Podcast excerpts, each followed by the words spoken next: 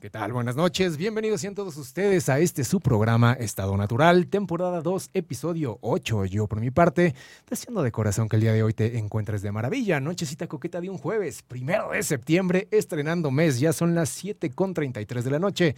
Mi nombre es Josué Flores y como siempre es un gusto poder transmitir para ti. Antes que nada y antes de dar cualquier paso, agradecemos a nuestro buen amigo César en Controles porque gracias a él el día de hoy esto se va a escuchar tan nítido y tan contundente como el temazo sexoso puercoso que tenemos el día de hoy. Pero antes de entrar en contexto, permítanme presentarles porque justo aquí a mi lado, al ladito de mí, ya lista, ya preparada, ya emocionada para darnos cátedra, para darnos tremendo sacudidón con el peso de su intelecto, su palabra y su personalidad, Ariadna Benavides, sexóloga Ariadna Benavides, bienvenida. Antes de nada y antes de dar cualquier paso, te damos la bienvenida. Gracias por aceptar la invitación. Estamos ansiosos porque tenemos poco tiempo y tenemos tremendo tema, pero antes de entrar en este mundo morboso y cochinón, cuéntanos y, y respéndonos la pregunta más importante de la noche, ¿cómo estás? Estoy muy bien y sí estoy contenta, emocionada y todo lo que dijiste, Todo. sí, sí lo estoy. Y bueno, este, alguien que maneja también el lenguaje como tú, me encanta. Qué bueno. Y bueno, pues feliz de poder estar aquí, compartir este espacio, esta, esta noche coqueta de jueves para platicar de sexualidad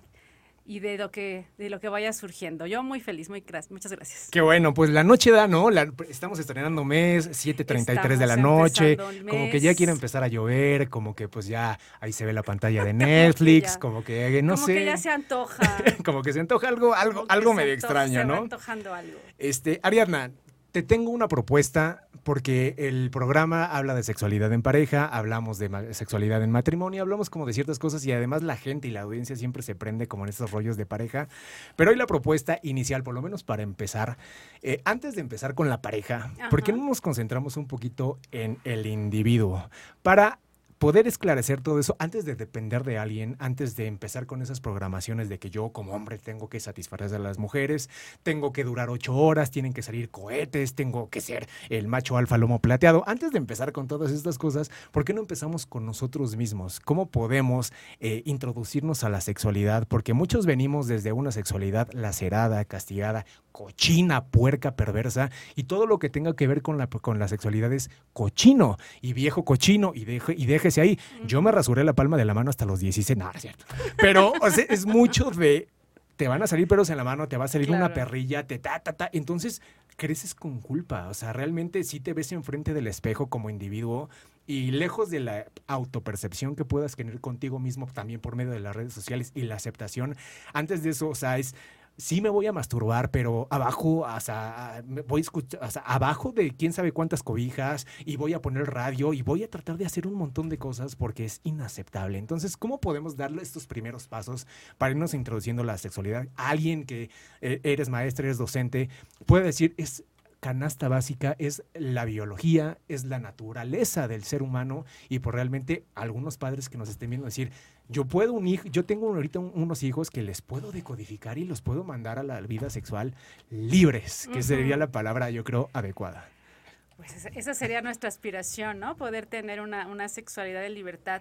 Y sí, bien lo señalas, o sea, venimos de una educación que pasa mucho por la religión, es decir, sea que la practiquemos actualmente o no, la sociedad es una sociedad, hablando de la sociedad mexicana y latinoamericana en general, una sociedad con una influencia cristiana importante. ¿Y qué fue lo que pasó? Que se combinó con una sexualidad, si no bien no reprimida, pero sí normalizada, regulada, que había también aquí en el centro del país, ¿no? O sea, los mexicas también eran bastante mesurados con los temas de la sexualidad. Entonces, es- imagínate, tú ya son siglos de esa visión que desde la Edad Media nos impuso el cristianismo. Y aquí hablamos de la parte institucional, sin meternos con la fe de cada quien y la, la- la deidad con la que se vinculen, sino como en esta idea de que el, el deseo, la vida sexual, era algo ligado al mal. ¿no? Y que estaba eh, con una cuestión donde el ser humano había perdido control de eso y que incluso era como un arma de Satán. ¿no? Así, así lo fueron construyendo esos primeros hombres que fueron construyendo esa doctrina y lo hemos venido heredando y hoy estamos en el año 2022 y queda ¿no? en ese permanente, en ese llamaría Jung el este inconsciente colectivo, Claro. ¿no? Esa, esa idea de que el sexo es malo.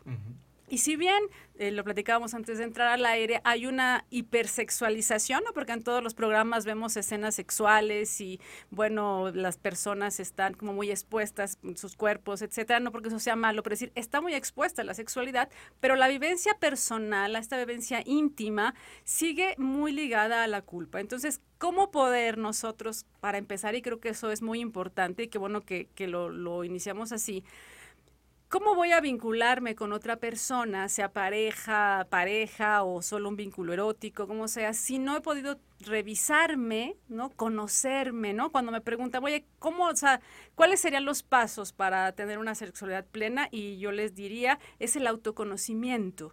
Y desde ahí, tanto en la parte de educación, que, que es lo que me dedico principalmente, pero también en la parte de, terapia, es decir, a ver, obsérvate, mírate, si te has visto, o sea, conoces tu cuerpo y entonces es como desde ponerte frente al espejo y mirarte desnuda, desnudo y cómo esto, este primer principio de vernos al espejo desnudas y sobre todo a las mujeres, digo no porque a los hombres no les ocurra, pero esa carga también de estereotipo de cómo debe verse un cuerpo femenino para que sea deseable, entonces ahí hay mucho conflicto, ¿no? Muchas mujeres que no importa de qué edad, o sea, esta idea de que si ya tienes la lonja y que si la lislulitis y esto y lo otro, entonces cuesta trabajo vernos. Entonces hay que empezar por ahí, ¿no? Como por conocerme, ver esos rincones del cuerpo a los que no me he acercado, ¿no? Si conozco, si he visto, digo, para los hombres es muchísimo más fácil y sé que lo conocen bien porque están orgullosos, ¿no? De sus órganos sexuales, pero las mujeres no, o sea, las mujeres tenemos que hacer un esfuerzo adicional, ¿no? Tomar un espejo y sentarte y poder observar cómo es tu vulva, cómo, cómo es esa parte que, que tanto tiempo se ha considerado que es algo que no debes tocar, ya no ver ni tocar ni nada. Entonces es empezar por ahí. Y después, pues también como escuchar programas como este, Antes de, irnos al siguiente, este, Ariana, es recomendable en estos inicios, por ejemplo, eh, antes de hacer el constructo, como tú dices, eh, desfragmentar también el niño y la niña, el rosa y el azul. A lo que voy es una pregunta específica. Eh, alguna vez fui a, un, a, varios cursos de sexualidad y a mí como hombre, o sea, me, puso muy en shock que el, el, profesor me decía, o sea, puso unas fotografías de un montón de penes y a mí me dijo, ¿cuál es el que más te gusta? Y yo así de, eh, no, ¿qué te pasa? O sea, no logramos porque el hombre solo me tiene que gustar lo del hombre y la mujer solo le tiene que gustar lo de la mujer. Me dice, ¿alguna vez has probado el semen? Y yo así de, ¡impende! Y cómo se enojaban las personas porque no pueden entender una sexualidad abierta y hablamos de esta, de esta palabra que aquí es muy cable, libre.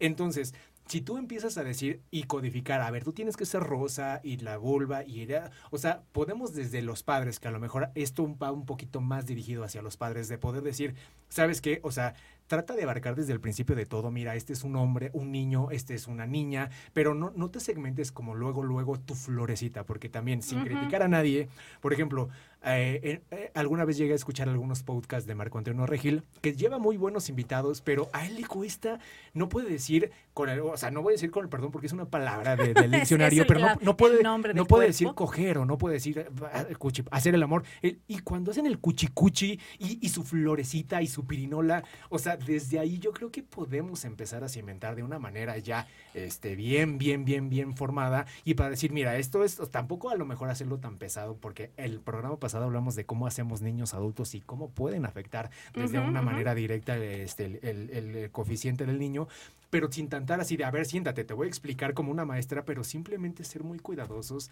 de no encasillar tan rápido a los niños, ¿no? Claro.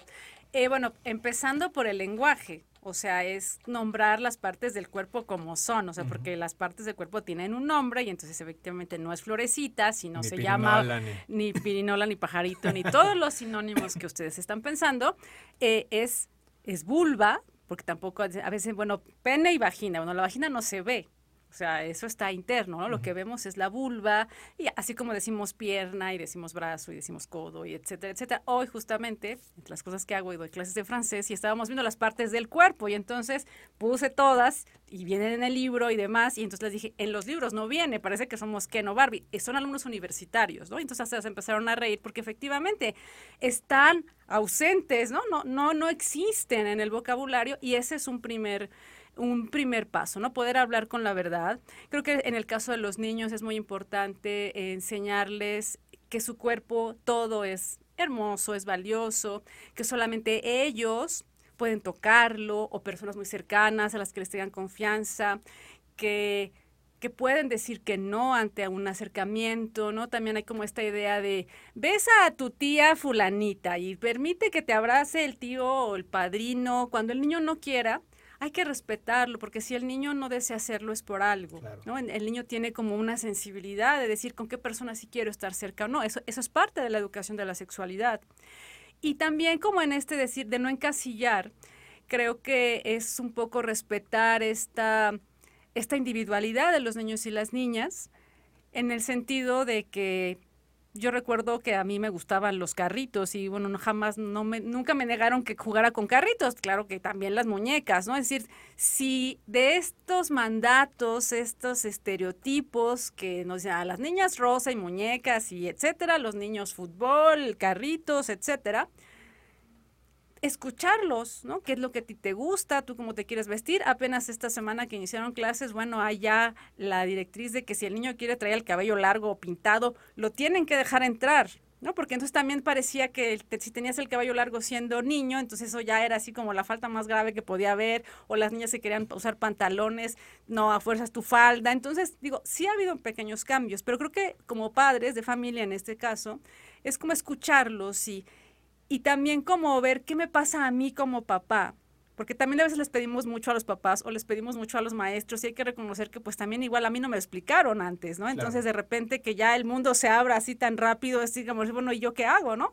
Es ahí donde viene esta parte de la necesidad de leer. Hay muchos materiales actualmente dirigidos a padres donde pueden como tener este, cuestiones específicas, pero creo que es una cosa fundamental es eso, ¿no? Sobre todo con los niños pequeños, ¿no? Cuidar esta parte de, del mundo privado, del mundo público, del cuidado del cuerpo, de la higiene del cuerpo en general y escuchar su individualidad y, entender que a lo mejor si al niño le gusta el ballet y tal, no implica que tenga una connotación particular. O sea, las actividades son, son solamente. Justamente hay, alguna diferencia. O sea, la sexualidad influye en mi orientación sexual voy porque muchos padres que cre o sea, que crecen en modelos muy machistas, o sea, y de repente como tú dices, ¿no? A su hijo está jugando con muñecas y ves cómo se les desvanece su mundo, ¿no? Y en serio se preocupan y he escuchado, yo creo que tú más haces infinidad de casos de que yo no voy a dejar que mi hijo sea gay y lo voy a llegar con una prostituta a los 14 años y lo voy a formar y lo voy a tiborrar de viejas y de chiches y de nalgas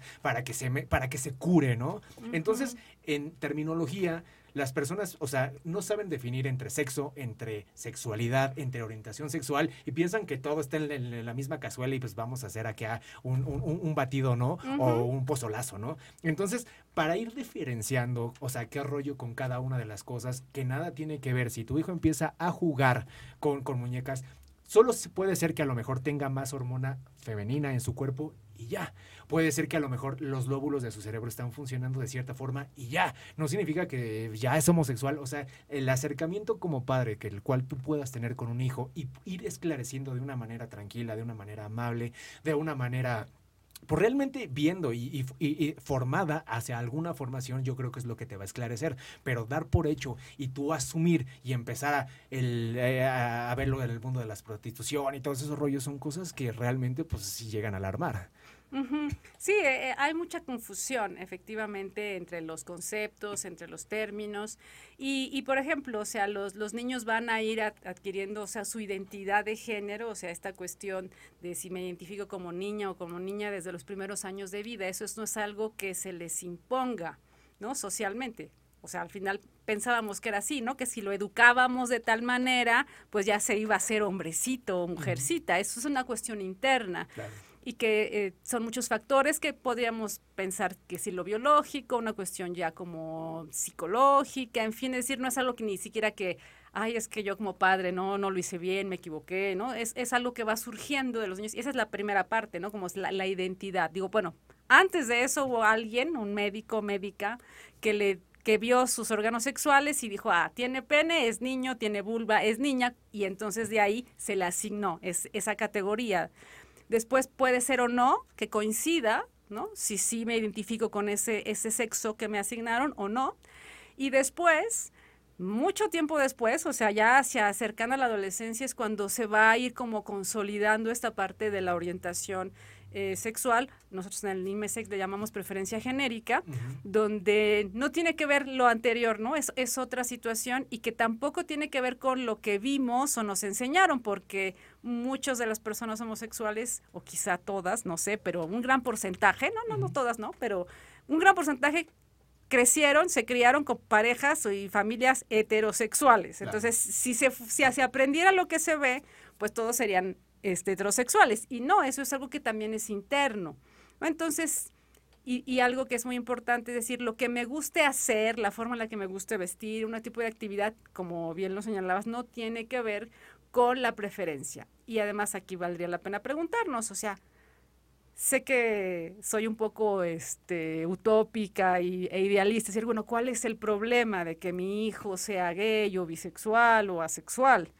Claro, hay una sociedad y que quizá yo lo he escuchado en consulta, los padres, por ejemplo, de, adolescentes que me dicen, es que mi hija, mi hijo me acaba de decir que es bisexual.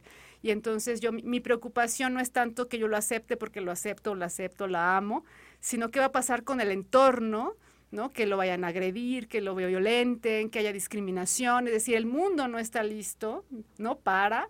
Eh, para una persona que no se adapta a ese mandato de heteronorma en la que vivimos. Y en consulta también, clientes eh, con preferencia distinta a la heterosexual, pues sí hablan como de esta, este conflicto, este dolor que han pasado de que su propia familia los haya rechazado o que, por ejemplo, se vayan a casar con alguien de su mismo género y entonces la respuesta de los padres es así como que, pues sí, qué padre, pero pues no era lo que yo esperaba, ¿no?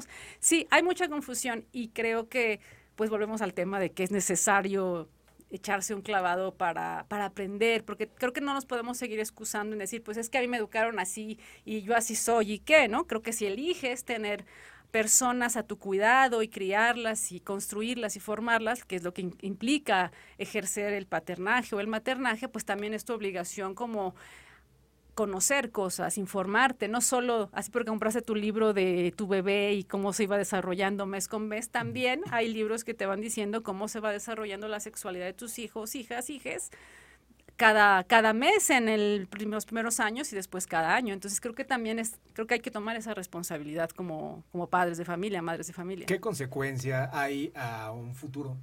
a un, plazo de futuro o de quedarse con un nudo homosexual. También hay historias que tú sabrás también de más, en que, por ejemplo, hay padres que llegan hasta darle tremendas golpizas a sus hijos, a sus hijas, porque están declarando una homosexualidad, pero los mismos padres tienen relaciones o con este transexuales o tienen este, este relaciones este, este homosexuales. Entonces, cuando el niño presiente que eso es malo y prefiere ocultarlo para quedarse con el cariño de sus padres y prefiere quedarse en la tribu y no ser exiliado y dice, ¿sabes qué? Mis necesidades biológicas apuntan hacia este lado, pero yo prefiero quedarme hacia este lado psicológicamente hacia dónde nos puede catapultar. Psicológicamente corremos el riesgo de, pues, en algún punto eh, transformarlo en odio hacia el género, empezar a madrear a este, personas homosexuales, porque yo no pude descifrar hacia, hacia es, es, es algo yo creo que sí se tiene que tener muy en cuenta, porque psicológicamente sí te puede llevar a planos de fusión muy, muy, muy inconsolables. Entonces, no tener esa claridad por parte de los padres, el entendimiento como tal, como para decir, yo creo que es mucha madurez, entiendo que es mucha madurez es decir, ¿a mí qué? No, o sea, pues no es mi pipí ni mi popó, cada quien puede hacer lo que quiera, pero cuando venimos de un esquema de que es mi pertenencia, es mi pareja, mi hijo, mi trabajo, mis trabajadores, todo es mío, ¿no? El ego estúpido del hombre, como decía Jodorowsky, pues es mío y es parte de mí, ¿cómo me vas a manchar y vas a manchar el nombre de aquí? ¿Qué te importa, no? Pero bueno, saltándonos ese tema, la parte del, del, niño, de la niña, o sea, realmente no esclarecer y quedarse con un nudo homosexual hacia dónde puede catapultar, en cuestión biológica y en cuestión emocional. Mira, en realidad tendemos a darle mucho peso a la parte biológica. Lo cierto es que la sexualidad es una mezcla de varias cosas, es decir, hay una parte biológica sí, hay una parte social muy importante y una parte psicológica, es decir, no podemos decir que nuestro deseo, nuestra preferencia depende de una biología o depende necesariamente de que tenga hormonas o no tenga. Digo, a veces como que es la explicación más fácil porque además eh, culturalmente cuando hablamos de, de, la biología o de la medicina, pues tiene como en el conocimiento un punto mayor, ¿no? Ya la psicología y social pues va quedando abajo. Entonces por eso cuando dice, ah, bueno, pero es que la biología lo dice, entonces ya esa es mi carta fuerte para argumentar muchas cosas, incluyendo, por ejemplo, de estos grupos muy eh, conservadores, ah, no es que la biología solo hay dos, dos, sexos, ¿no? Y cosas así. Pero entonces, bueno, es, es complejo. Eh, ¿Qué puede pasar? Es decir, como, ustedes imagínense que mm, sacámonos un poquito de la parte de, la, de la cuestión de la preferencia. Es decir, yo quiero mucho hacer de, deporte, ¿no? Y, y, les pasa mucho a las niñas, digo, ahorita un poco menos, ¿no? Pero decir, bueno, quería jugar fútbol, por decir algo, ¿no? Y entonces me dicen, no, no lo puedes hacer. O quería pintar, o quería estudiar algo, y me dicen que no, o simplemente no puedo ser como yo quiero ser. O sea, que, que tú, una parte de tu esencia vital no la puedas expresar. O sea, pongámonos en, ese, en, en, esa situación. O sea, imagínense ustedes, y quizá les ha pasado en algún, algún área de su vida, como para poder entender cómo es que a alguien le puedes como mutilar una, la expresividad. Entonces, se sabe que hay en la comunidad homosexual, tanto del lado de, bueno, de gay o lésbico, bisexual, altos índices de depresión, altos índices de intentos de suicidio o incluso de suicidio, ¿no? Porque entonces es como esto que dices, o sea, me voy a, como implotar, ¿no? O sea, me voy hacia adentro, ¿no? pero entonces toda esa energía, toda esa vitalidad, pues me va consumiendo. Entonces, eso es, eso es una. Hablas tú como del odio, también puede generarse una situación de, de resentimiento, creo que en primer lugar hacia incluso hacia, sí mismos, que es un poco esta parte del, tema de la depresión y de la ansiedad y demás, ¿no? Como decir, yo estoy mal, yo nací mal, yo tengo algo mal y entonces merezco que me castiguen, etcétera. Hay quien se va todavía por ahí. Habrá otra vertiente como de resentimiento hacia los padres, hacia el entorno.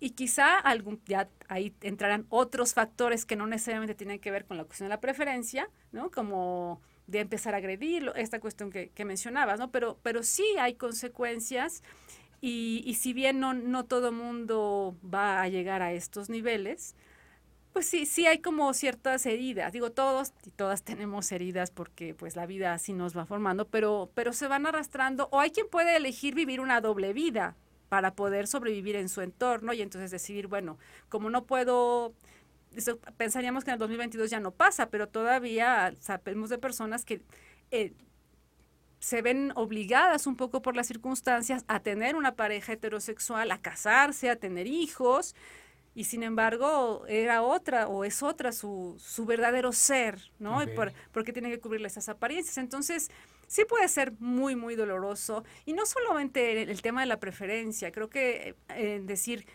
estigmatizar la expresión, diciéndonos ya un poco más adelante en la vida, cuando ya hay como un ejercicio de la sexualidad a partir de la adolescencia, ¿no? De cómo, por ejemplo, ¿no? Una, una chica que es que sabe o que se sabe atractiva o que es coqueta o que tiene emicia su vida sexual y y tiene varias parejas, todavía hasta es, sigue siendo estigmatizada, ¿no? Y entonces ya es la puta, esto, lo otro, ¿no? Y eso también va generando heridas. Igual esta exigencia hacia los varones de que tengan, ¿no? Es, es, es, la contraparte, ¿no? Entonces tú como eres varón, tú sí tienes que tener muchas, ¿no? Y entonces es como decir, bueno, ¿y qué tal que no quiero? ¿Qué tal que me da miedo? ¿Qué tal que sí quiero expresar emociones pero no puedo? Entonces esta carga ideológica, patriarcal, heteronormada que nos imponen a todos y todos, nos, nos va generando algún tipo de heridas. El fundador del Instituto Mexicano de Sexología, el doctor eh, Juan Luis Álvarez Gallú, decía que nosotros educamos en la sexualidad para que la sexualidad no duela. Porque al final de cuentas creo que en esta sociedad en la que hemos crecido, tanto tú como yo y como las generaciones ahora, nos va doliendo la sexualidad en algún punto, en algún, en alguno de las dimensiones de la sexualidad, sea desde la parte de la preferencia, sea de la parte del erotismo que decíamos ahorita, cómo, cómo me vivo yo, cómo me vinculo con la pareja, en fin, entonces estamos lejos de la libertad y bueno, la libertad también es un es una responsabilidad también. Hemos tenido muchos programas, Ariadna, sobre espiritualidad. Pero siempre digo, porque nos burlamos, porque hay un gran, gran, gran porcentaje de personas que cuando escuchan espiritualidad es un homo o los ángeles, o sea, realmente el ser espiritual, la parte espiritual del ser humano, y hemos caído sobre la libertad es conceptual, ¿no? O sea, porque cada quien podemos tener un envase, pero la libertad que nosotros podemos crear simplemente es parte y es algo que nosotros debemos crear. Tú, como una mujer de ciencias, de estudios, siendo maestra, ¿qué piensas sobre esta parte en que dictamina que, pues simplemente el amor y la sexualidad es energética, o sea que yo no me tengo que fijar en tu envase, o sea, yo no me puedo definir si me gustan los hombres o las mujeres, simplemente me gusta la persona, me gusta la emoción, me gusta lo que estoy viviendo, y si es hombre o mujer, pues, o sea, que ya se desvirtuó hacia el poliamor y que eh, cierto degenera ese y ese otro rollo, pero en el pleno plano espiritual en el que podemos decir, como me puedo gustar estar con esta chica porque la paso muy bien y tenemos muy buena piel, y pues un día me pasó con este chico, ¿no? Muy de eh, Argentina, muy de España, muy de Uruguay, o sea, mucho de que pues yo no me voy a complicar, ¿no? O sea, yo busco la emoción que es lo que más me complace. Ahora, no me voy a perder por comer helado de chocolate toda mi vida no me voy a perder el de fresa, el de pistache, ta, ta, ta, ta, ta, Entonces, ¿tú cómo piensas en que en realidad una conexión puede ser más hacia, hacia el campo neuronal y espiritual? Porque acordamos que la sexualidad es neuronal. O sea, por lo menos así lo quiero creer yo y no es genital.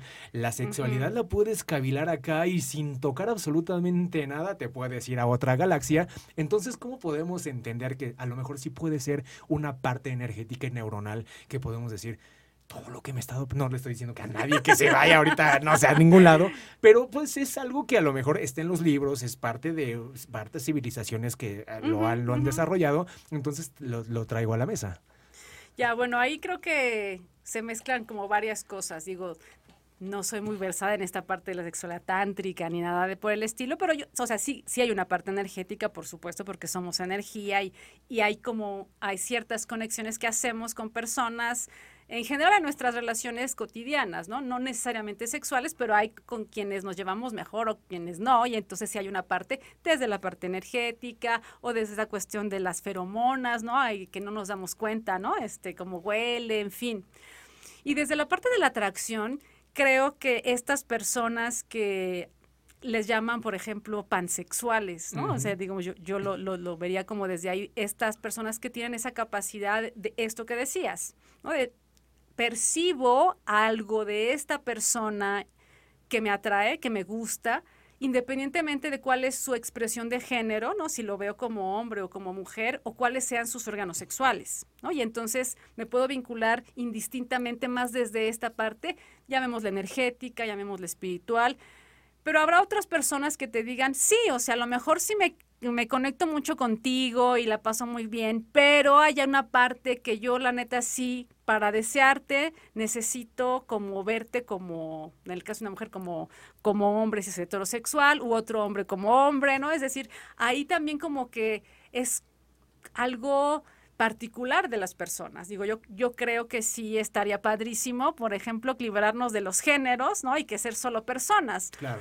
Pero hasta el momento, digo, hemos sido también moldeados, el deseo también se va moldeando y, y nos han moldeado el deseo a desear ciertos corporalidades, ciertas estructuras. ¿Se pueden condicionar las conexiones neuronales en la sexualidad? Es decir, tanta va la información al neuropéptido que decir es, es hombre, es hombre, es hombre, es hombre, que ya hasta está condicionada esa, esa, esa conexión neuronal y decir, pues, es me gustan las mujeres, pues porque pues así fui condicionado. Pero en realidad, o sea, puedo cambiar también esa conexión neuronal. Ajá, claro. Y bueno, ahí te hablaría como de que en general en la sexualidad hablamos de continuos. ¿No? tendemos a pensar que si me gustan los hombres, solo me van a gustar los hombres siempre y para todo y de todas las formas y voltados para arriba y para abajo y detrás. Pero lo cierto es que hay como un gradiente, ¿no? En el cual, por ejemplo, ¿no? Eh, es una tabla que también diseñó el, doctor este, Álvarez Gallú junto con Javier Lizarraga, que habla, por ejemplo, en los extremos, donde decir, ah, bueno, yo soy, por ejemplo, ¿no? Un hombre eh, heterosexual, me atraen las mujeres y no puedo ver belleza en los hombres y luego ya le voy bajando y digo, ah, bueno, me muevo un poquito y digo, sí, me atraen las mujeres, solo me atraen las mujeres, pero puedo reconocer que un hombre es atractivo.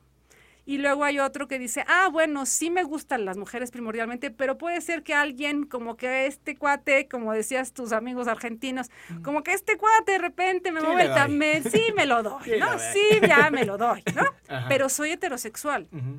Y, en, y en el medio estarían las personas bisexuales y luego nos iríamos hacia la parte homosexual igual. Yo soy homosexual, pero de repente alguien del otro género me puede mover el tapete y así nos vamos hasta el extremo de decir, no, yo solo soy, este, tengo un amigo, muy buen amigo homosexual que dice, este, papá ya ni en el desayuno, ¿no? Entonces, bueno, él es fundamentalmente homosexual. Entonces, ahí está, digamos, esta parte que tú me dices, yo la entendería desde, desde la parte sexológica como este, este continuo en el cual nos han hecho creer que, que solo estoy en un lado y que no puedo y de repente fluctuar o fluir a partir de, una potencialidad que le llamamos, ¿no? en el caso de las personas heterosexuales, una potencialidad homosexual, en el caso de las personas homosexuales, una potencialidad heterosexual y que en algún momento puedo dejarme ir y entonces se da las circunstancias, estoy con alguien y entonces se da la circunstancia y estoy pleno y plena y me la paso muy bien, pero a lo mejor después regreso y digo, no, ahorita nada más con con hombres o no sé, lo que cada quien. Entonces creo que es desde ahí, como por ejemplo, poder dejarnos fluir y a lo mejor sí tiene que ver este, este condicionamiento neuronal, por supuesto, ¿no? Al final de cuentas todo es un aprendizaje y, y, a la medida lo que lo vamos repitiendo, bueno, pues se van generando esos circuitos y están ahí, ¿no? Entonces puede ser como, y, y te digo, es como muy complejo, donde entonces puede decir, ah, bueno, a mí, hablando de la práctica, porque también eso es muy importante, la práctica no hace la preferencia. O sea, eh, lo que decíamos, ¿no? O sea, un hombre heterosexual de repente en un evento está con un cuate, pero eso no lo, eso no lo convierte en homosexual. O a lo mejor puede decir, ah, pues a mí de repente en sueños he soñado que estoy con otro cuate y me la paso bien, pero eso no quiere decir que, que sea homosexual. Claro. Entonces, ahí también como este potencial desde la fantasía, ¿no? A lo mejor fantaseo que sí estoy, ¿no? Este, yo que soy una mujer heterosexual con una mujer y digo, ay, no, padrísimo. Y, y entonces lo uso incluso en mis fantasías autoeróticas, ¿no? Pero a lo mejor no lo, ya a la hora de hacerlo digo, no sé, como que no, ahorita no, quizá después. O alguien que puede decir, no, la neta, yo nunca lo he hecho, ¿no? Entonces creo que es, sí una de las cosas que nos pueden ayudar e, es, desde esta parte y que es bonito, o sea, cuando lo, dices tú desde la parte energética y demás, me suena como muy, porque incluso como más grande, ¿no? Hace como de conexión con el universo y todo. Ves como poder entender que la sexualidad es fluctuante, es un continuo, no es algo fijo, estático, como nos han hecho creer.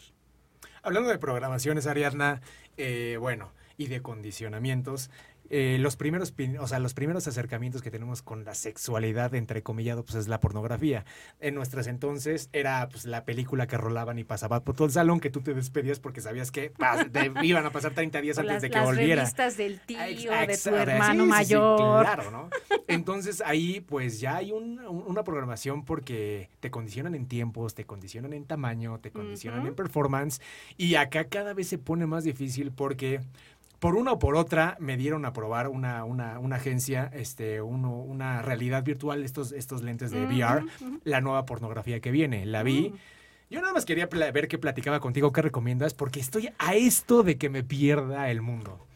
Es impresionante, o sea, eh, sabemos que neuronalmente no podemos distinguir una realidad no ficticia, entonces realmente sobrepasa a todos. Yo y mira que con, digo, con el respeto de toda la audiencia me he echado unos muy buenos brincos, pero nunca había vivido algo como lo que viví en VR, en, Virtual Reality.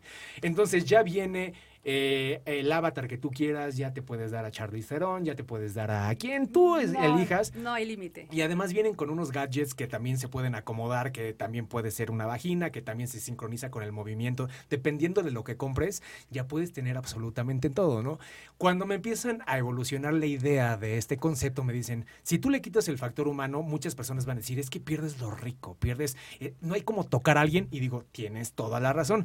Pero también cuando le quitas el otro factor factor humano, el de la oscuridad, como decía también Carl Jung, el, el del rechazo, el del desempeño, el de que no es lo que tú quieres, el de que a lo mejor... El de que no me hablaste. El humor, que me duele la cabeza, que aquí es cuando tú quieras, como quieras, arriba de donde quieras, entonces está perfecto, ¿no? Entonces las nuevas generaciones ya no, a lo mejor no llegar hasta la tecnología que yo llegué, pero a lo mejor ya con unos lentes de 700 pesos y ya se meten a cualquier página por, y ya tienen acceso a eso. Entonces de repente ya ves la estadística de que muchas personas ya ni siquiera buscan una conexión física, ya se van directo hacia la eh, online, ¿no? Y también hay personas que, que, dicen, por supuesto, como yo, que ya estoy a nada. Yo ya estoy esperando que llegue México, toma mi tarjeta de crédito. Y, ya no te volvemos a ver. Jamás, es más, el programa se, va a acabar. si es que me llegan a ver, voy a venir todo queroso, todo, todo, todo acabado. Comer y todo, ajá. Entonces, Además de, o sea, se viene más fuerte porque, te digo, nuestros primeros acercamientos son al, porno y además ahorita viene aumentado y con anabólico. Wow, me acordé de una película, ¿no? Que no me acuerdo de cómo se llama, pero era con Sandra Bullock y Sylvester Stallone y que está ah, como en el futuro y entonces él le propone tener relaciones sexuales el y él dice, me parece.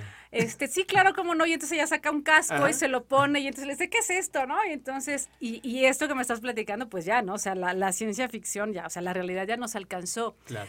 Eh, pues mira, creo que eh, creo que el riesgo, como en todo tema este de, de la realidad virtual, es, es, ese que decías tú, ¿no? O sea, me pierdo y me voy.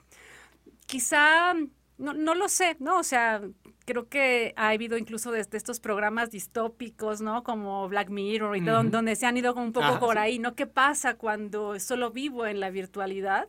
Digo, al final de cuentas, y desde la parte cerebral, pues, o sea, sentimos con el cerebro, Oye, entonces si nuestro cerebro se estimula a partir de, esto que estoy viendo y, además dices tú que hay los gadgets donde entonces ya hay una parte corporal y hasta se me está ocurriendo que no tardará en hacerlo, ¿no? Como que se estimule en ciertas áreas del cerebro, entonces la vivencia va a ser física. Claro. Y entonces esto que, decía, bueno, ya el contacto piel a piel lo voy a tener eh, cerebralmente pero creo que lo vivimos un poco o mucho en la pandemia. Digo, yo eh, también, aparte de trabajar en posgrado, trabajo con estudiantes de licenciatura y entonces he platicado con ellos. ¿Y cómo te fue en la pandemia con las clases en línea? Entonces, y los ves ahorita, o sea, después de dos semanas de estar ahí, o sea, están, pero felices. O sea, el contacto humano al final de cuentas sí es necesario, sí es nutritivo. Y quizá haya personas que sí se enganchen como desde esta me libro de todos los problemas que existen de vincularme con alguien, porque sí, o sea, la pasamos muy bien, pero después vienen todos estos otros problemas, entonces ahí estoy a salvo. Y sí habrá quien lo quien se enganche, pero yo creo que eventualmente como cualquier juguete nuevo habrá como esa necesidad del contacto y no solo desde la satisfacción que me puede dar este dispositivo, que es el poco el que me daba la pornografía de antaño, ¿no? Como es en estas imágenes, sino como de, de, otro, de otro tipo de experiencias que me va a dar la persona, porque cuando nos vinculamos con alguien, nos, incluso en una, en una cita de sexo casual, no solo es el contacto entre órganos sexuales, o sea, hablé con la persona por lo menos, ¿no? Algo me atrajo de esa persona y en ese momento hay algún tipo de vínculo que va más allá de lo simplemente erótico. Entonces, creo que en algún punto, quizá, insisto, habrá quien se enganche, y los jóvenes por su cerebro quizá todavía no tan desarrollado y demás, ahí haya como cierto riesgo, ¿no? Como cuando se enganchan con los videojuegos, ¿no? Y se pueden estar ahí pues todo el día, etcétera, sin comer, sin ir al baño, etcétera.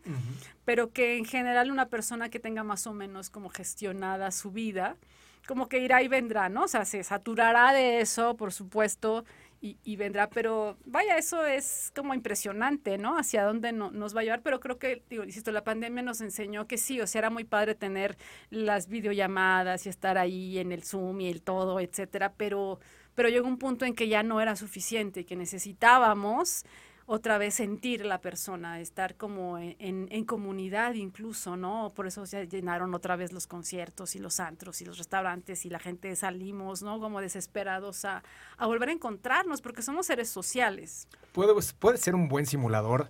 Eh, de hecho, hay, hay una parte beta en donde para las personas que tienen ciertos eh, estados iracundos, o sea, o tienen ciertos problemas con las mujeres y todo, utilizan estos simuladores como para decir, ¿sabes qué? Hay unos simuladores que se llama Bar Fight, en que tú entras a romper madres. O sea, hay un, todos estamos conectados en línea y de repente agarra un taco de billar y ¡pum! te lo reviento en la cara y todos empiezan a pelear. Entonces como que el simulador dice, ya, ya saqué, ya cumplí mi cuota del día, ¿no? Entonces también hay muchas personas que, no los voy a quemar obviamente, pero me dicen, la monogamia es insostenible, no puede ser, no es normal, no es ética, no es de Dios. Me dicen, no puede ser.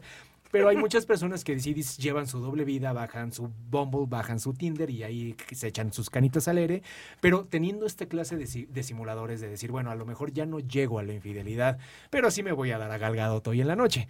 Y a lo mejor también puede ser como parte de que a tu pareja la puedas atraer y decir, ¿sabes qué? Pues este es mi nuevo juguete y la verdad es de que pues tampoco me voy a estar escondiendo. O sea, si un día abres la puerta y anda acá con todos mis gadgets, pues bueno, estoy aquí en la casa. ¿Cómo ves que esto también se pueda recrear, se pueda aceptar dentro de una casa Evidentemente tiene que haber mucha madurez y ahorita que estén pininos, pues qué onda, ¿no? Lo platicamos. Pero yo creo que a lo mejor puede ser una buena herramienta como para ya no andar pues ahí de calenturiento por todos lados, porque hay muchas personas irresponsables.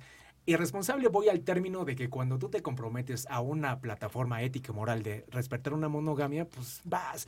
Y la irresponsabilidad para mí llega es cuando dices, voy a estar jugándole. Mejor corta y pues mejor haz lo que quieras y disfruta tu soltería y échate a quien tú quieras, ¿no?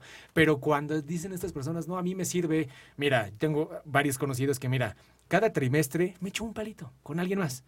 Y ya, eso me renueva, ya veo a mi esposa y al trimestre pues busco otro y eso me va renovando. Entonces, ¿podemos juntar acá la tecnología? Vaya, de que la podemos juntar, la podemos juntar y, creo que, bueno, ya la tecnología ya existe, ya está, como a partir de las plataformas y a partir pues también de, o también la pandemia nos enseñó y nos abrió la puerta, ya existía, pero no nos atrevábamos a, hacerlo, ¿no? Eh, pero volvemos al tiempo de los acuerdos. ¿No? O sea, hablabas tú de, esta cuestión de la monogamia y de que si, si, es sostenible o no, bueno, pues cada, cada quien contará su versión y para, habrá para quien sí le funcione, habrá para quienes no. Sabemos que es también una construcción social, también nos han educado así. ¿no? Y tampoco es fácil salirse. Y yo digo, yo no me considero una persona poliamorosa para nada, pero sí tengo muchos colegas que sí, y ellos mismos, ellas mismas me cuentan, es un rollo. O sea, salirte del, del tren o sea, ya estando ahí es bastante complicado. Entonces, esta parte del, gadget y, del dispositivo, creo que, o sea, suena muy bien, ¿no? Suena muy bien como decir, ah, sí, yo le voy a decir a mi esposa o a mi esposo que me voy a echar a Galgador y todos felices, ¿no? Pero al final de cuentas, el tema de esta mm, exclusividad no es solamente como en lo, en lo concreto, ¿no? O sea, es como decir, tú eres mío, hablabas tú de la propiedad hace un momento, ¿no? Entonces tú eres solo para mí. Y habrá para quien el gadget ya sea una forma de infidelidad porque estoy viéndote que te está satisfaciendo con el juego. Y entonces eso ya me puede molestar, eso ya me puede hacer sentir mal y me puede lastimar y puede, desde mi concepto de, de monogamia y de fidelidad, hacerme, y ya se arma también ahí un rollazo. Antes de entrar, hablábamos... Entonces habría que ver los acuerdos. Antes de entrar al aire hablábamos de tu sexualidad, de mi sexualidad y de nuestra sexualidad. ¿Por qué limitamos que ya cuando tenemos cierta edad ya no podemos estar de ridículos, ridículos teniendo sexo? ¿Por qué limitamos de que solo me puedes pertenecer a mí? De por sí ya arriba de la mesa tienes mi alma, ¿qué más quieres? Ya no puedo echar pasión con nadie más, ya no me puedo masturbar en el baño porque también hay que cochino. O sea, ¿qué puedo hacer? Entonces, ¿cómo le podemos decir sobre esta apertura sexual a las personas? Bueno, ya, ya, avanzamos un montón desde que cada trimestre me voy a echar a alguien más físicamente a me voy a echar a Gal en una realidad virtual, ¿no? Eh, pero Aquí el tema es que, es, o sea, que a eso voy, o sea, al final de cuentas es lo mismo. O sea, sea físico o no, estoy buscando otra satisfacción. Entonces, hablaba yo de los acuerdos, es decir, habría que abrirlo en la relación y decir, para sentirnos bien como pareja o desde mi necesidad en este sentido, cada tres meses me gustaría tener como esta apertura o estar con alguien más y tú también lo podrías hacer con todas las cosas y bueno, si ese es tema de otro programa, ¿verdad? Hablar del poliamor y demás. Pero entonces esto es como decir, ¿qué está pasando en nuestra relación? ¿O qué está pasando en esta pareja? Que una de las dos personas está diciendo, cada tres meses necesito fugarme, sea en lo concreto o en lo virtual. ¿Sí me explico? Entonces, el tema no es si es con un dispositivo o si es con un ser humano, es que hay una motivación interna que me está haciendo buscar otra cosa. Y entonces, la manera de resolverla no es ni echándome el palito a escondidas ni hacerlo en, con el dispositivo, sino es como trabajarlo dentro de la relación. Claro que como tenemos todos estos mandatos y toda esta herencia, este costal de, de cosas que me han dicho, pues dicen, no, o sea, le digo que quiero hacer esto y me va a hacer un rollo, me va a decir que no, seguramente va a decir, no, ya seguro ya lo estás haciendo, eres, ¿no? O sea, no es, o sea, no Suena muy fácil hablar de esto, pero cuando le queremos, o sea, movemos algo en la relación, se va a trastocar todo. Entonces, a eso voy, pues el tema es, ¿qué necesitamos? ¿No? O sea, en una pareja, olvidémonos del infiel y del poliamoroso, o una pareja monógama tradicional. Sería conveniente, antes incluso de iniciar la pareja, sentarnos y decir, bueno, a ver, ¿tú qué quieres? ¿Para ti qué es la infidelidad? ¿Para ti qué es la monogamia? ¿Tú qué esperas? Porque decir fidelidad, o sea, hay quien dice, no, pues si tú ya, lo que decía yo del juego, o sea, ya en el juego para mí, o no para mí, pero para una persona hipotética, eso ya es ser infiel. Si tienes a tu ex en Facebook, eso ya es ser infiel. Si le sonreíste a la mesera, eso ya, ¿sí me explico? O sea, como tener que explicitar, sería bueno hacer eso y decir, ah, bueno, pues en nuestro acuerdo de pareja, nuestra fidelidad se define así, digo, no lo tienes que escribir, o a lo mejor sí, no lo sé. Y cada cierto tiempo hacer esta revisión de cómo estamos ahora. Estos acuerdos que hicimos hace un año, hace dos, hace tres, ¿son vigentes ahora o ya no? ¿Qué necesitamos ajustar? Y a lo mejor uno de esos es este. Nos podemos dar nuestros escapes cada tres meses o cada que te vas a un congreso, así que lo que pasa en Las Vegas o en Cancún se queda en Cancún, o lo puedo hacer de esta manera. Pero todo pasa por la cuestión de explicitar la necesidad que estoy teniendo, porque ciertamente, pues sí, ¿no? O sea, sabemos que para muchas personas, sobre todo después de relaciones de bastante tiempo, pues hay una fatiga, hay una Monotonía. Una, monotonía, una saturación y aparte ya voy cargando otras cosas porque entonces ya me la debes por otras cosas que no tenían que ver con lo sexual. Entonces, por eso te digo, o sea, lo de menos es si es con el dispositivo que después me lo vas a tener que prestar cuando lo consigas. Sí, sí, claro. Este, o si es con alguien. O sea, hay algo más de fondo. Y eso es a lo que no le queremos entrar. Es normal, eh, bueno, yo considero que es normal que la vida sexual llega un momento en que vaya en declive, porque cuando nos conocemos y traemos juguete nuevo, le damos como tambora de, de, de, de 15 años de pueblo, ¿no? Pero evidentemente vas perdiendo el interés, evidentemente los cuerpos se van amoldando, evidentemente ya hay confianza, empiezan a ejercer otro tipo de conexiones, este, la amistad, este, lo sentimental, entonces ya se va moldando y entra como en una etapa adulta. Pero ¿qué es cuando, qué pasa cuando el tiempo sigue su marcha y no eh, eh, engrasas los engranajes, no le das mantenimiento a la máquina y de repente ah, te toca en tus talleres o me ha tocado en muchos talleres personas que llevan años y se escucha fuerte, pero años de tener sexo mediocre o de plano ya casi no tener relaciones sexuales, ¿no?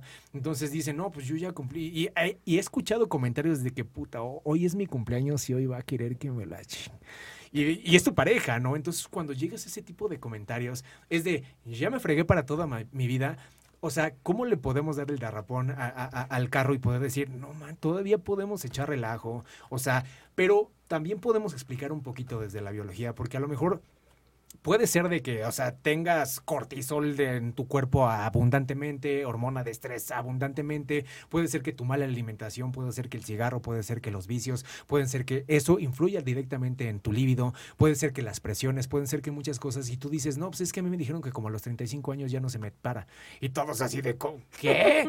Pero a lo mejor estos estilos de vida desde el hombre y desde la mujer, porque de repente se juntan, el, es que eres muy caliente es que yo siento que soy normal, pero a lo mejor tu estilo de vida te lleva a tener un libido muy, muy, muy, muy bajo. Si hacen ciertos ajustes en la dieta, si empiezan a hacer ejercicio medianamente, o sea, unas caminatas o se recomienda ejercicios de fuerza, eh, eh, eh, ajustes en ciertas cositas, pum, vámonos para arriba, vámonos para arriba. Y si eso se juntan ya unas ciertas dinámicas, van a superar la pandemia, se los garantizo. Van a superar que acaban de tener dos hijos, se los garantizo, pero deben de pararse del sillón. Sí, Sí, claro, o sea, y bueno, creo que también hay desde esta educación que hemos recibido, desde estos mandatos sociales, hay el mandato principal es que la sexualidad es para la reproducción. Claro. Y entonces si ya tuvimos los hijos que decidimos o Dios nos mandó tener, pues entonces ya para qué, ¿no? O sea, parece que estamos bromeando, pero sí hay como eso, eso permanece ahí. Entonces, además de todo lo que ya dijimos antes de esta fatiga y demás, el estrés, la vida cotidiana, o sea, también pensemos como que las personas en su mayoría, hablábamos del tráfico hace rato, o sea, las personas viven muy lejos de su trabajo, entonces se paran a las 4 de la mañana y entonces avíntate dos horas en el metro, autobús y tres transbordos y estate ocho horas en la fábrica poniéndole así un tornillo a algo todas las ocho horas y otra vez, o sea, ¿en qué momento ¿en qué momento tienes como para pensar en ti y en, todas estas reflexiones y en todas estas cosas que, me estás diciendo, que suena muy bien para un cierto tipo de persona que a lo mejor sí se lo puede dar? Digo, yo no, yo no estoy diciendo que quien, quien vive como en la que sea obrero o algo así no pueda cuidarse, no estoy diciendo eso, solo que se hace más complicado porque las demandas de la vida son difíciles y entonces estoy más preocupado por llevar eh, de comer algo ¿no? Y, evadirme, me conecto a la tele y pongo la novela y entonces ya se me quita el estrés, ¿no? E, es complejo. Eso por un lado. Y aunque no vivamos de obreros, pues todos somos obreros de alguna manera y estamos trabajando de foco a foco, dice mi hermano, ¿no? Y entonces estamos también como agotados. Y sí, todo eso nos, nos va a ayudar, pero creo que un, un punto importante es como pensar que sí, que la sexualidad nos acompaña todo lo largo de la vida. Y yo he escuchado personas también de la tercera edad, mujeres principalmente, que dicen, gracias a Dios, ya acabé. Eso ya, ya no me van a molestar con eso, o sea, ya no me van a usar. Entonces yo cuando oigo a estas personas y digo, ay Dios, o sea, ¿cómo habrá sido su vivencia de la sexualidad antes cuando dice, o sea, ya, ya acabé, ya vete para allá, no me molestes porque ya no? Entonces, porque también tendemos a pensar que las personas, conforme nos vamos haciendo mayores, ya se nos tiene que quitar, ¿no? Hace rato, no sé, en un momento decías que ya no estamos de ridículos, ¿no? Porque ya tenemos cierta edad. Y dices, bueno, pues, este, hasta que nos muramos, tendremos deseo, tendremos eh, capacidad de sentir placer, de tener orgasmos. Será distinto, claro, porque habrá cambiado el cuerpo, porque entonces ya no tengo eh, esta elasticidad en la vagina, por ejemplo, ya no, ya no lubrico y necesitaré quizá más lubricante o necesitaré ciertas técnicas, pero creo que el principio es como entender que la sexualidad es parte de mi, de mi salud, de mi cuerpo y que la, voy a alimentar a través de, de, todo esto que dices. Creo que efectivamente son recomendaciones para todos en general, pero que además que la sexualidad está viva siempre, está viva. Y que si a lo mejor con mi pareja, porque pues no sé, a lo mejor no ya nos llevamos bien ya después de mucho tiempo, porque a lo mejor sí nuestra relación está muy deteriorada, y a lo mejor sí, o sea, este pensar en tener sexo con mi esposo, esposa, no me satisface, pues también habrá como que o le entro ahí o no, y también en esos acuerdos de pareja puede ser, porque también lo he escuchado y es válido, cada quien decide, decir, efectivamente ya no tengo ya no tengo una relación de pareja con mi esposo o mi esposa, pero tenemos una hipoteca, tenemos tres hijos, tenemos esto, tenemos lo otro, o sea, tampoco es tan fácil de repente decir, ya me voy, ya hay cada quien por su lado, hay quien sí lo puede hacer o quien dice no, pues este, no sé, ¿no? Muchas cosas. Entonces, hay acuerdos también de decir, bueno, pues yo como tú y yo no tenemos nada que ver, pues ya tus cosas y ya no me entero, ¿no? Entonces sí, o sea, es, complejo, o sea, creo que sí podemos hacernos cargo de nosotros mismos, desde esta parte de la responsabilidad y la libertad de, de decidir qué como, a qué horas me duermo, si sí me ejercito o no, Um, platicaba yo uh, con, un, con un consultante en estas sesiones y, y, hablaba de que estaba dejando de fumar porque X cosa. Y entonces le dije, ¿cuánto tiempo te tarda fumando? Entonces no, pues cinco minutos. ¿Cuántos cigarros te tomabas, fumabas al día? No, pues como ocho. Digo, estos son 40 minutos. 40 minutos que le dedicabas a fumar. Y entonces tú me decías que no tenías tiempo para hacer ejercicio y para ir a caminar. Ya los tienes, 40 minutos. Entonces se quedó así como diciendo, es cierto, no me había dado cuenta del tiempo que le invierto por decir algo, a fumar. Claro. ¿Qué tiempo le invertimos a estar, ¿no? Así en nuestro Facebook, ¿qué tiempo le invierto a estar, no sé, lo que cada quien, de repente cuando decimos, es que no tengo tiempo de hacer ejercicio. Y no se trata de irse al gimnasio, o sea, en tu casa puedes hacer, hay muchas rutinas gratuitas en muchos de canales de YouTube, pero creo que es tomar esa conciencia y hablando de la espiritualidad y de todo esto, o sea, todo este sistema en el que vivimos nos quita la conciencia de nosotros mismos, ¿no? Nos volvemos este robot, este autómata que solamente trabaja, come, coge cuando puede, mal coge, ¿no? O sea, pero bueno, ¿no? Ahí voy sobreviviendo. Hablando de eso, Ariadna, ya estamos casi terminando el programa, pero no quiero que, que, se quede en el aire. Beneficios, beneficios porque hablábamos este, antes también de entrar al aire que eh, para mí el choque, yo, yo sí, o sea, fui criado en, en, pleno centro, ¿no? Ultra conservadores. Y entonces yo cuando me voy a vivir por primera vez a Argentina, yo digo, me voy a volver loco porque aquí la sexualidad es como pues, algo normalísimo, ¿no?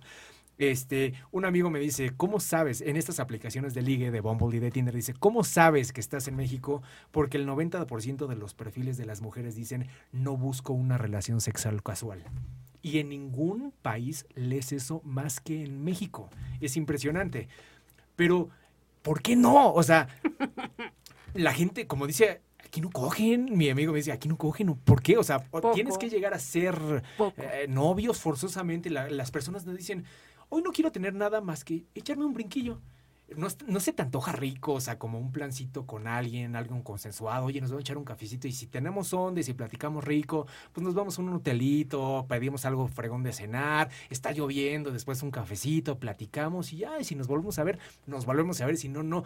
Pero, o sea, sí es muy marcado el no, o sea, si no vas en serio conmigo, ni lo pienses. Este valor que se le da a la mujer, que entre menos kilometraje tenga el carro, más valor y más plusvalía tienes. También como lo podemos ir desfragmentando. Esto ya va directamente para las chicas que nos lleguen a ver, para las mujeres que nos lleguen a ver, que no tiene que ver una cosa con la otra. Puede ser una muy buena herramienta, pero háblanos de los beneficios, háblanos de los beneficios lúcidos, háblanos de los beneficios de, beneficios de tu piel, de tus uñas, de cómo puedes llegar a un montón de hormonas padrísimas que corren en tu cuerpo, tu estado de ánimo la descontracturación de músculos, todo lo que sucede cuando te das chance de borrar esa cosa que tienes en el Bumble y decir, yo no quiero. Y decir, sí, pues voy a ver qué rollo. También, obviamente, todo con cuidado y todo este, bien, bien, bien cuidadillo. Pero, ¿qué pasa cuando te abres a esos niveles del ultracosmos? Pues mira, todo eso suena muy bien en teoría y está padrísimo. Y yo diría, quien decida y elija que eso es lo que le funciona y no quiere tener sexo sexualidad, adelante es su elección y está bien, ¿no? O sea, también como que es importante como respetar la individualidad y las diferencias, ¿no? Porque a veces nosotros como sexólogos o quienes quizá pensamos un poco distinto tendemos a decir, ah, no, ya todo mundo destápese y que hay que quemar brasieres y lo que sea, ¿no? Pero bueno, vamos poco a poco. Entonces, creo que, o sea, ¿por qué en México las mujeres no se atreven o no nos atrevemos tanto a hacerlo? Por toda esta carga social de la que hablábamos. Es decir, sí tiene consecuencias, porque además hay una presión, quizás, sobre todo mujeres, no sé, lo estoy pensando, treinta y tantos, ¿no? Que entonces ya como que la mamá, la abuela, la tía, el primo, la amiga, etcétera, ay amiga, ya te estás quedando, ¿no? Y entonces ya se te fue el tren y entonces ¿para cuándo? Entonces ya la búsqueda es de este, este destino que nos han marcado de la boda, es el día más feliz de tu vida y entonces todo, serás mujer cuando ya te cases, tengas tus hijos. Hay esa expectativa interna que es muy difícil de sacar. Y a lo mejor hay quien sí se anima y dice, ok, va y quito el letrero de no sexo casual y me la aviento y todo. Pero adentro, adentro, adentro, ahí muy en el... Y te lo digo porque yo, este, que las compañeras, las estudiantes sexólogas, muchas de ellas, y las ves así como ya muy rebeldes y esto, y eventualmente te enteras que ya se va a casar, ¿no? Y entonces es vestido blanco y, dices, ahí está nuestro, así, y está en la médula. Es muy difícil sacárselo, pero bueno. Entonces... El sentimiento de uso. Porque generalmente va para allá, ¿no? Que me usan. a mí úsenme. Quien me quiera usar, además también úsenme. Es, es válido con... A mí que me usen. Ah, ok. lo voy a, mí que voy a Este, o sea, creo que es válida la, la, expectativa de generar una relación, digamos, a largo plazo, ¿no? pero, pero creo que también podemos arriesgarnos a las dos. Y sí, efectivamente. Pero en lo que llega. en lo que llega, sí, el tema es, te digo, que quizá como también nos, tenemos tanta programación, digo, sobre todo las mujeres, pero también los hombres, o sea, los hombres nos escapan. No, claro. Este, del príncipe azul y este ya es el bueno. O sea, cada, cada que vas a una cita después de Bumble, es, o sea, tú vas a la cita pensando que ese, ese, puede ser el bueno. Y entonces, en tu programación es pero si me doy luego, luego en la primera cita, ya no va a ser el bueno porque va a pensar que soy fácil. Pero no sería mejor. Y, y lo peor, pero espérame, pero el tema es que muchos los hombres sí lo piensan. O sea, es que, es que también no es que la burra era así, también le han dado de palos y entonces también es, no me aviento, también. Pero bueno, ¿cuáles son los beneficios? Pues efectivamente, ¿no? Dicen que hay como un salón de belleza interno, ¿no?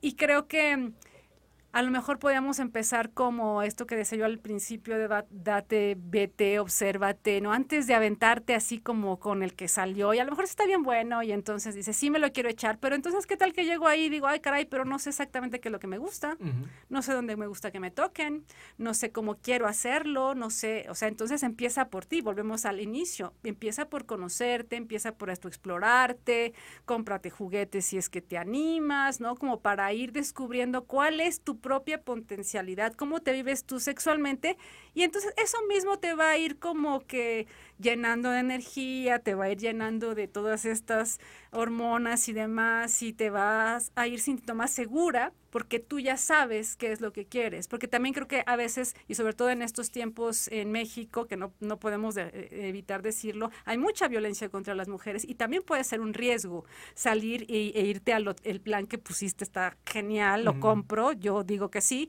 pero o sea, también te tienes que cuidar. O sea, lo cierto es que también tienes que ver quién es esa persona y dónde vas a estar. Entonces, también por eso la recomendación, ok, si salte a la cita de Bumble, pero avísale a alguien y mándale tu ubicación y dile, estoy con tal persona, en tan fulano, ya nos fuimos a tal hotel, etcétera, porque necesitas estar segura. Entonces, también eso va limitando a las mujeres. Quizá eso no pasa en Argentina, pero aquí sí hay como Sí, o sea, no todas las mujeres se atreven ni siquiera a usar la aplicación por ese miedo a que algo les pase, porque también las mujeres vivimos violencia todos los días. Entonces, te digo, o sea, es, es, como muy complejo y de repente sí, suena como muy fácil decir, sí, aviéntate, lánzate, sí, hazlo, hazlo con precaución. ¿Cómo? Cuídate. O sea, primero, conócete, explórate, disfrútate y cuando vayas a animarte también usa protección, avisa, etcétera.